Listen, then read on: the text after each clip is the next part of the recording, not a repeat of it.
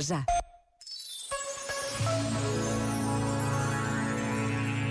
Este desejo de dizer bom dia não pode deixar de ser dito, nem de ser repetido todos os dias. Precisamos de desejar os bons dias em nossas casas, de o afirmar nas redes sociais, na comunicação social, quando entramos numa loja, num transporte ou à porta do nosso prédio. Todos os dias são diferentes, mais ou menos ocupados, tantas vezes cheios de interrogações, dúvidas ou até receios. Mas dizer bom dia ajuda sempre. E Deus está conosco. Pensa nisto e boa noite. Este momento está disponível em podcast no site e na app.